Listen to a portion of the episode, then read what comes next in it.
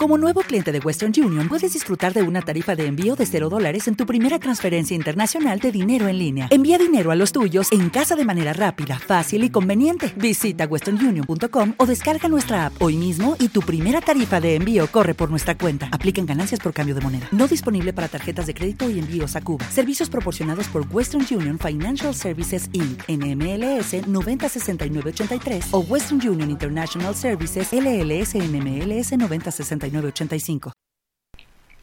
este episodio podcast contiene fragmentos de canciones que usamos ejerciendo nuestro derecho de cita para ambientar y explicar mucho mejor el contenido del mismo.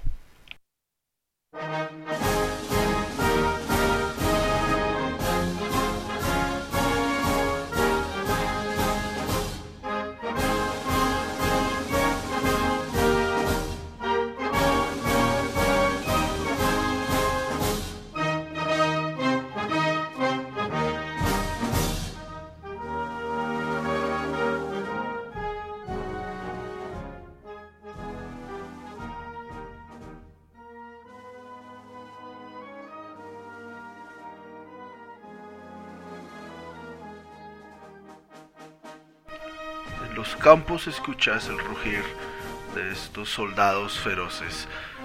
Una estrofa, un verso de la marsellesa, el himno nacional francés, que hoy ha dado las primeras notas para lo que serán las 24 horas, o lo que son las 24 horas de Le Mans en Francia.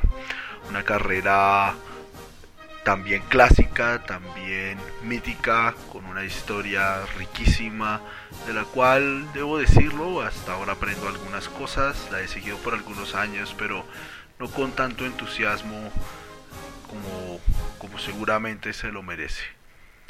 La largada la dio Chase Carey, que es el CEO de la Fórmula 1 actual, ondeando la bandera tricolor francesa en, el circuit de la Sarthe, que es la pista en la que se corre eh, esta, esta competencia, que comparte una parte con el circuito Bugatti, en donde corre, por ejemplo, el MotoGP y otras categorías también. Las 24 horas de Le son una carrera que hace parte del World Endurance Championship de la FIA, es un evento FIA y vamos a hablar un poquito de, de lo que pasa y de lo que estamos viendo en estos momentos cuando ya se van a completar tres horas de competencia en, en Le Mans. En ese momento está liderando los vehículos de Toyota que el año pasado hicieron una carrera fantástica y faltando 6 minutos, 6 minutos después de 24 horas, el auto que iba liderando perdió poder, el piloto y el equipo no lo podían creer, como hemos compartido en un video hace un momento.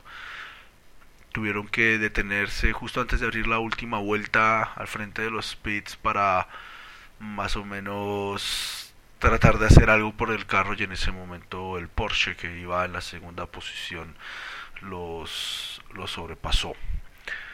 En este momento van ganando los Toyota que siguen siendo los favoritos para ganarlo. Los dos, los dos carros del equipo Toyota Gazoo Racing, en este momento conducidos por Kamui Kobayashi y Anthony Davidson, van liderando la competencia. Son los coches número 7 y número 8. Y en la tercera posición va el Porsche LMP Team, conducido por Nick Tandy, que es el auto número 1.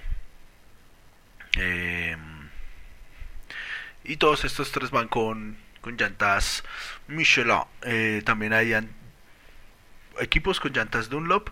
Y bueno, vamos a empezar a explicar un poquitico de cosas. Hay dos grandes categorías en, en, esta competencia de Le Mans, que son las mismas categorías del World Endurance Championship, que son la categoría de prototipos y la categoría de autos tipo GT, o sea, tipo Gran Turismo.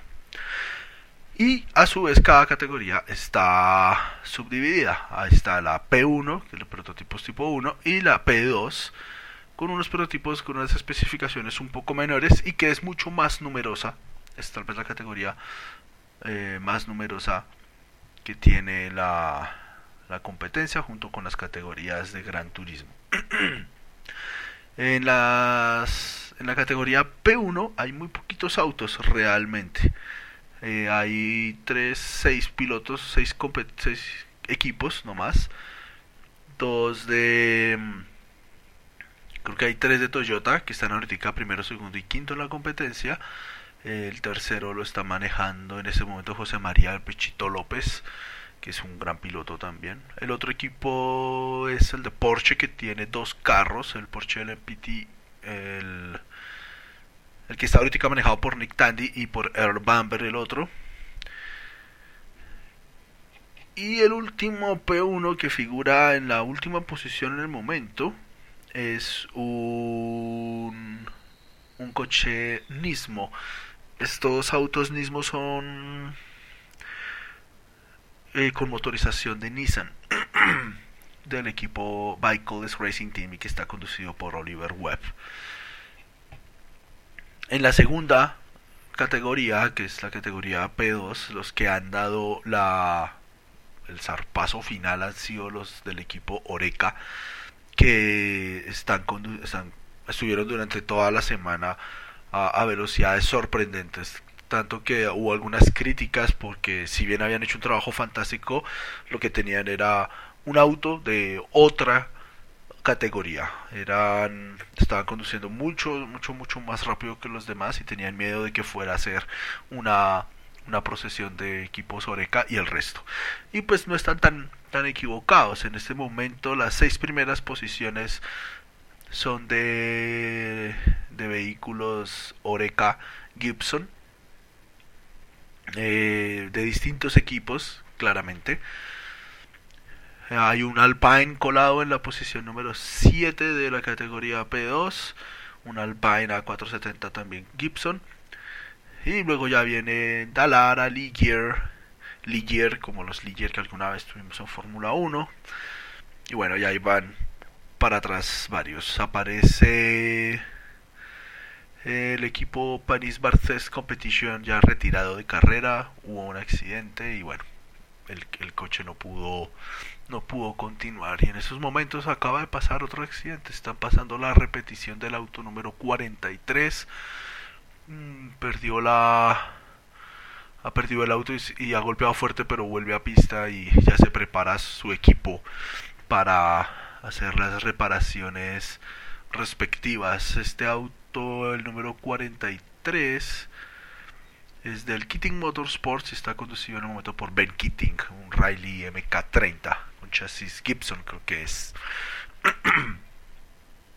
y las otras categorías son las dos categorías tipo GT, en donde tenemos eh, la categoría GT Pro y la categoría GT AM.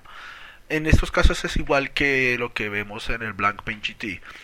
AM significa amateur y pro significa professional. O sea, lo, único que diferencia los equipos es la, el, eh, la experiencia de los, de los conductores. Y en esta categoría tenemos nombres muy conocidos. Eh, tal vez el más conocido sea el de Chip Ganassi, que tiene cinco vehículos en en, el, en, la parrilla. distribuidos en el equipo Ford Chip Ganassi Team UK del Reino Unido y el Ford Chip Ganassi Team USA. Tenemos, a mí me parecía que había visto 5, pero ahorita solo veo 4 listados en la, en la tabla de, del lifetiming que tenemos por internet de esta carrera. Y no solamente a nivel de equipos tenemos nombres conocidos, la, el entry list la lista de pilotos que, que están compitiendo en este momento en Le Mans tiene apellidos que son muy muy familiares para todos nosotros y vamos a hacer un pequeño repaso de esto. Eh, por ejemplo, en el, en el equipo de Toyota, en el LMP1 tenemos pilotos como Kamui Kobayashi, que es antiguo piloto de Fórmula 1 también, Stefan Sarrazán, Anthony Davidson. Anthony Davidson, yo recuerdo que para mí era una de las grandes promesas para Fórmula 1. Él corría, él era piloto de reserva de BAR hace unos años y en las tantas de los viernes siempre brillaba de una manera brutal. Corrió algunos grandes premios, pero no pudo continuar su carrera en Fórmula 1 y pues ahora lo tenemos aquí junto con en su propio equipo, junto con Sebastián Buemi, que fue ganador de la primera competencia Fórmula E de este año, no de esta temporada, porque la temporada se acaba ahorita en unos días, y Kazuki Nakajima. En el otro equipo de Toyota tenemos a José María El Pechito López, que también es un piloto de Fórmula E. Casi, casi todos los pilotos de Fórmula E están aquí. Tenemos también a Félix Rosenquist. Y tenemos también a Nicolás Prost. Tenemos también a a Jovia Piquet Jr.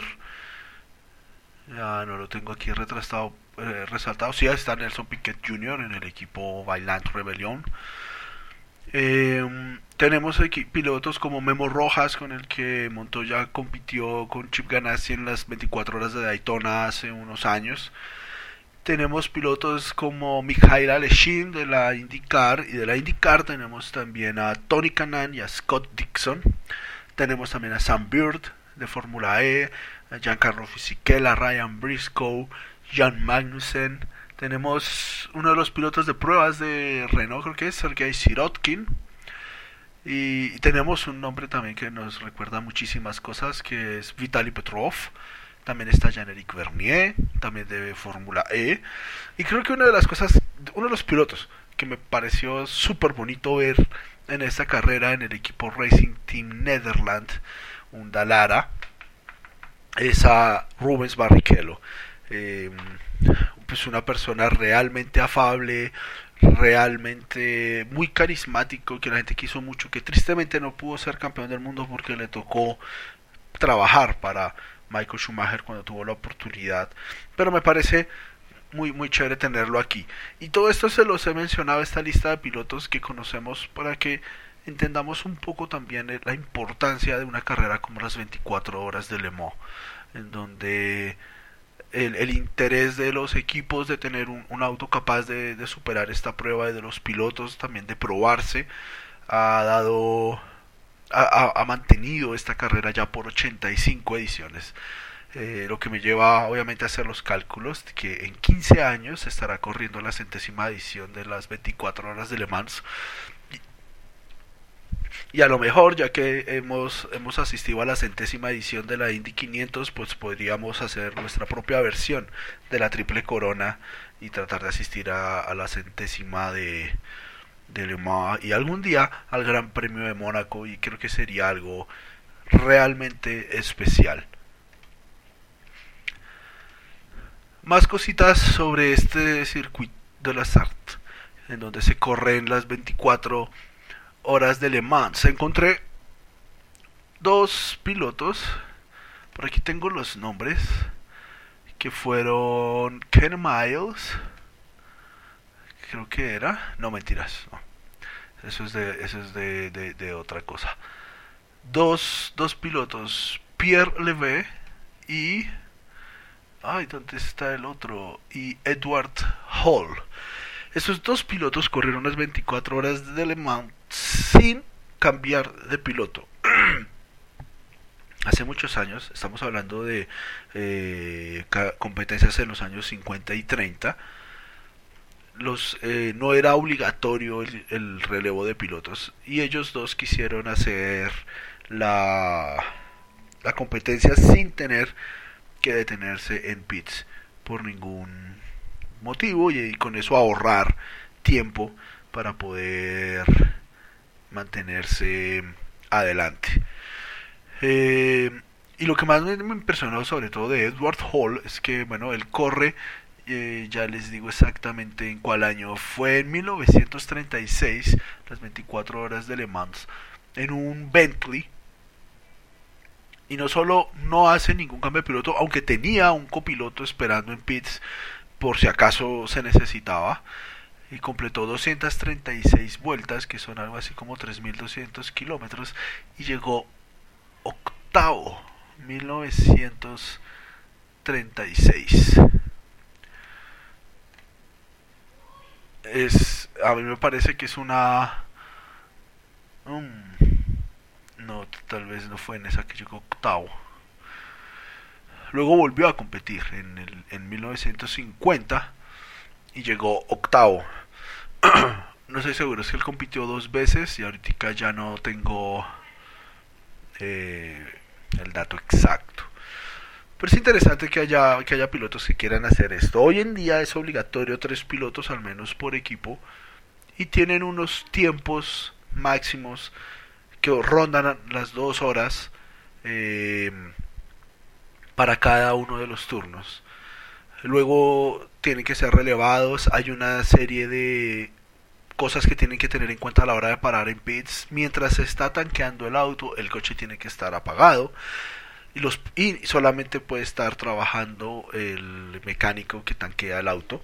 Una vez termina el repostaje de combustible, empiezan los cambios de, de llantas. Durante cualquiera de, los dos, de las dos fases, los pilotos sí pueden estar haciendo el relevo que hasta hace algunos años obligaba, por ejemplo, a tener dos asientos en el vehículo, por si acaso.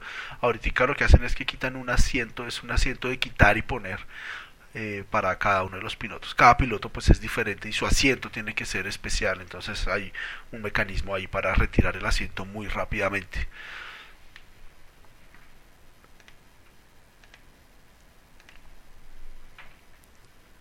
Estaban mostrando ahí, no, estaban mostrando una cosa en la televisión y por eso me he distraído. Como es una carrera de 24 horas, pues bueno, ya sabemos que es una carrera de duración y su principal objetivo al comienzo fue demostrar que no solamente un auto podía ser rápido, sino que además podía ser muy confiable. Y toda la competencia gira en torno a tener autos que puedan cumplir con la distancia de competencia en algún momento se cambian los frenos. Eh, como es una carrera tan larga, a veces no importa mucho si, si los coches se, dañan o algo así. Uf, allí están mostrando una lucha feroz en la, en la recta de Mulsanne. Es una de las rectas más largas que puede haber en cualquier circuito. Ahora está cortada por tres chicanes, porque es algo así como tres kilómetros y pedazo de, de recta. Eh, no, tiene que ser mucho más, porque todo el circuito son 13 kilómetros. Entonces seguramente la recta de Mulsanne va mucho más allá de los 3 kilómetros de pronto cada pedacito. Em, entonces como la competencia es a 24 horas, inicialmente lo que se decía era que el vehículo que mayor distancia recorriera eh, durante la competencia sería el vencedor. Y detrás de las grandes competencias de Le Mans existe la historia de Ferrari y Ford. Durante el comienzo de la década de los 60, Ferrari dominaba eh, contundentemente las competencias de las 24 horas de Le Mans. Y por esos mismos años, mm, Ferrari afrontaba una crisis financiera fuerte que la obligó a conseguir un socio capitalista y vender una parte de la, de la compañía. Dentro de esas negociaciones, eh, uno de los grandes oferentes y que estuvo muy cerca de comprar la compañía fue Ford Motor Company. Eh, pero había muchísimas presiones alrededor, o sea, toda Italia de alguna manera estaba preocupada porque su su joya más preciada, que era Ferrari, fuese a ser vendida hacia los Ferrari, hacia, hacia Ford, hacia una empresa norteamericana que en el imaginario colectivo no tiene ni idea de fabricar autos. Eh, había unos acuerdos, por ejemplo, de que el, equipo se llamaría Ferrari Ford. Eh, el equipo de competencias eh, y, bueno y otra gran cantidad de cosas ahí alrededor de, las negociaciones que duraron mucho tiempo hasta que llegó el día de firmar los acuerdos finales y gracias también a la presión y tal vez a, a una intención de compra de, de Fiat eh, a último momento y según cuenta la leyenda en la misma oficina de Enzo Ferrari se se levantó eso y les dijo, em, trabajo es lo que yo doy, no lo que yo pido, y se me van de aquí. Les ha pasado los papeles y los ha sacado casi a empeñones de, la casa matriz de Ferrari y los devolvió a, Estados Unidos. Y esto ha, producido obviamente una de las grandes revanchas del mundo automotor. Ford se devuelve a Estados Unidos e invierte millones y millones de dólares en investigación para la creación de un auto que fuera capaz de callarle la boca a los Ferrari en Le Mans. Y durante muchos años lo intentaron. Creo que 64 y 65 ya llevaron autos para allá. En este proyecto, que a la postre daría nacimiento al vehículo llamado Ford GT40, que es fantástico. Les voy a compartir una, una foto que tengo de un Ford GT40 de entonces, eh, que está en el Museo de Indianápolis. Se llamaba GT40 porque tenía 40 pulgadas de alto.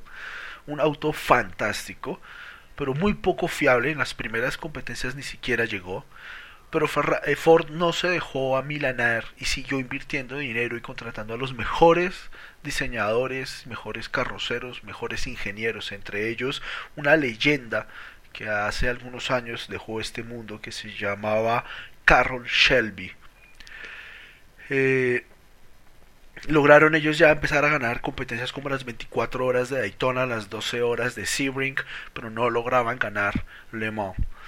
Hasta 1966, cuando los autos de Ferrari tampoco pudieron cumplir la distancia de carrera y los Ford mostraron que eran absolutamente fiables, rápidos y lograron alzarse con esa victoria.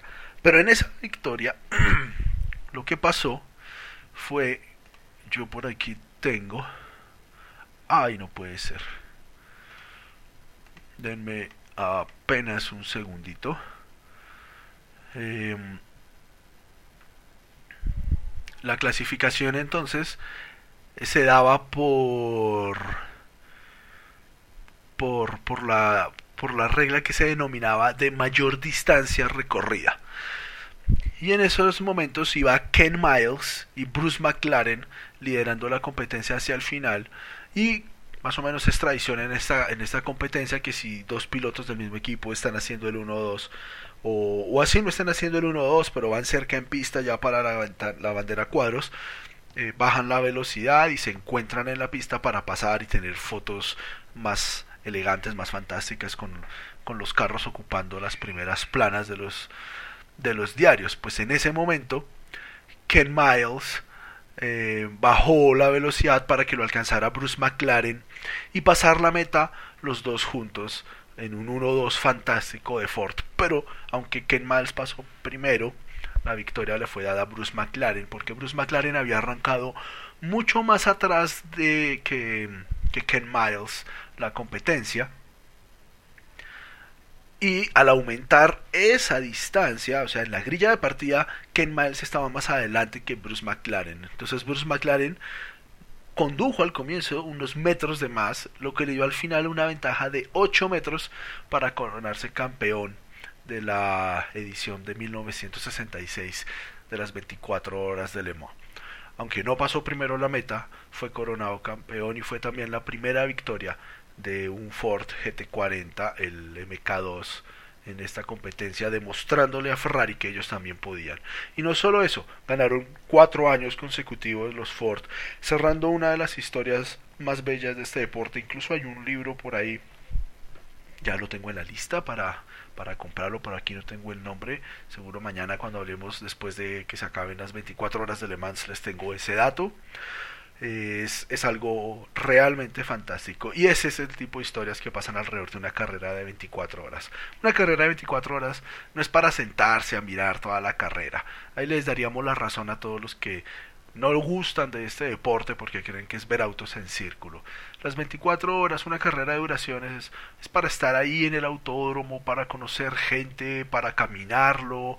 Hay muchas actividades alrededor y es, es, una experiencia muy interesante estar ahí, estar más o menos pendiente de la carrera, estar en los momentos críticos, conocer qué es lo que pasa y por qué los pilotos están corriendo de la manera en que lo están haciendo.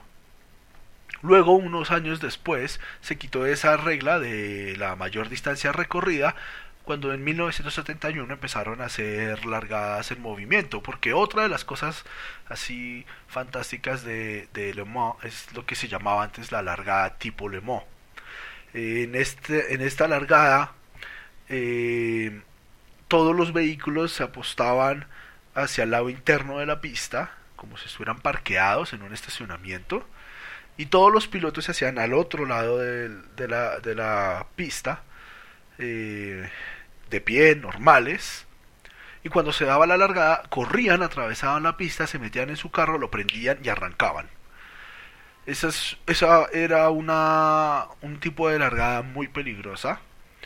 Eh, que también por seguridad y porque los autos fueron mejorando y ya no los podía prender únicamente el piloto y tenían que prenderlo a alguien más, pues tuvieron que cambiar la forma de arrancar, pero fue por muchísimos años de esa forma, pueden buscar esos videos en YouTube eh, de, de, las largadas tipo Le Mans, que, incluso aquí en Tocancipá cuando hacen el circuito San Diego a veces implementaron esa, ese tipo de largada. Ahora no, ahora, hoy por ejemplo largaron tipo Le Mans, pero sin correr, ya los pilotos adentro de sus autos, y obviamente arrancan de ahí solamente para enfilarse detrás del coche de seguridad antes de dar la bandera verde.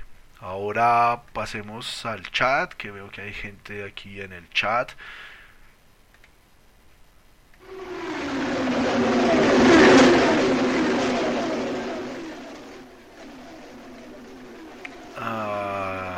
Ah, aquí está Carlo. ¿Cómo estás, Carlo? Qué rico tenerte por acá. Eh, en efecto, dice Carlo, hola, tremenda competencia de resistencia de pilotos y de construcción y tecnología de carros.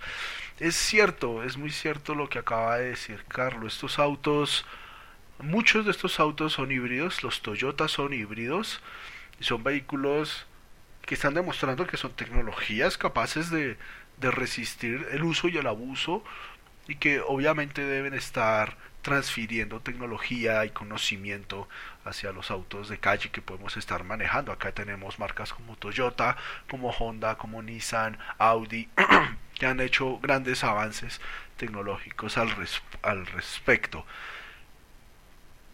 Y algo nos ha algo nos ha compartido aquí ha escrito mucho o, has, nos has querido transmitir algo ahí, Carlo.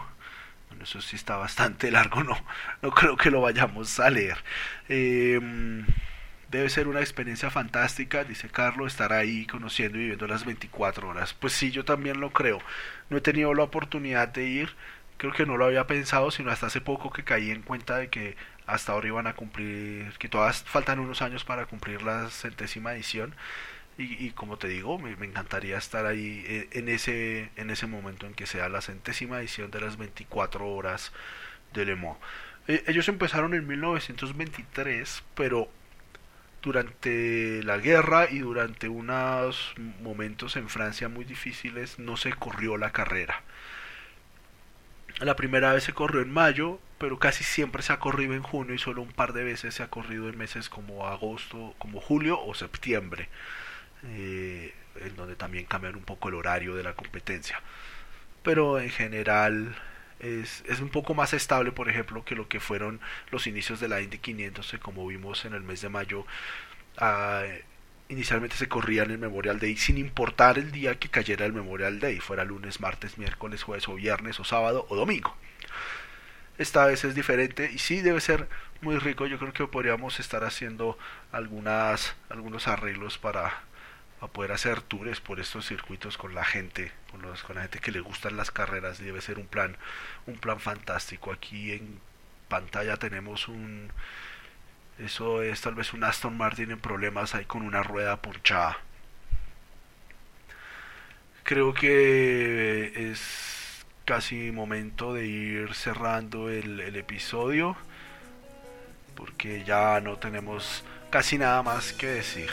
Otro piloto que quiso correr sin hacer el cambio de pilotos fue Pierre Levé, pero esa historia poco trágicas las voy a poner mañana cuando hagamos el episodio de cierre de, este día de competencias. La carrera va a estar transmitida por Fox Sports 3 en vivo. Eh, no va a ser obviamente 24 horas de transmisión, pero pueden seguirla también en la página de Le Mans, lemans.org. Por último, eh, ya nos han confirmado que estamos nominados a los Latin Podcast Awards 2017. Esperamos tenerlos al tanto de esto. Pueden seguir las cuentas. Vamos a empezar a, publicitar un poco más eso.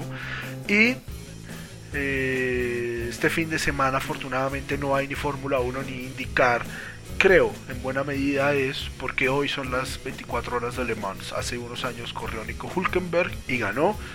Eh, y Bernie Eccleston no quiso que se volviera a pasar eso y por eso el año anterior tuvimos el Gran Premio de Europa en Baku en esta fecha.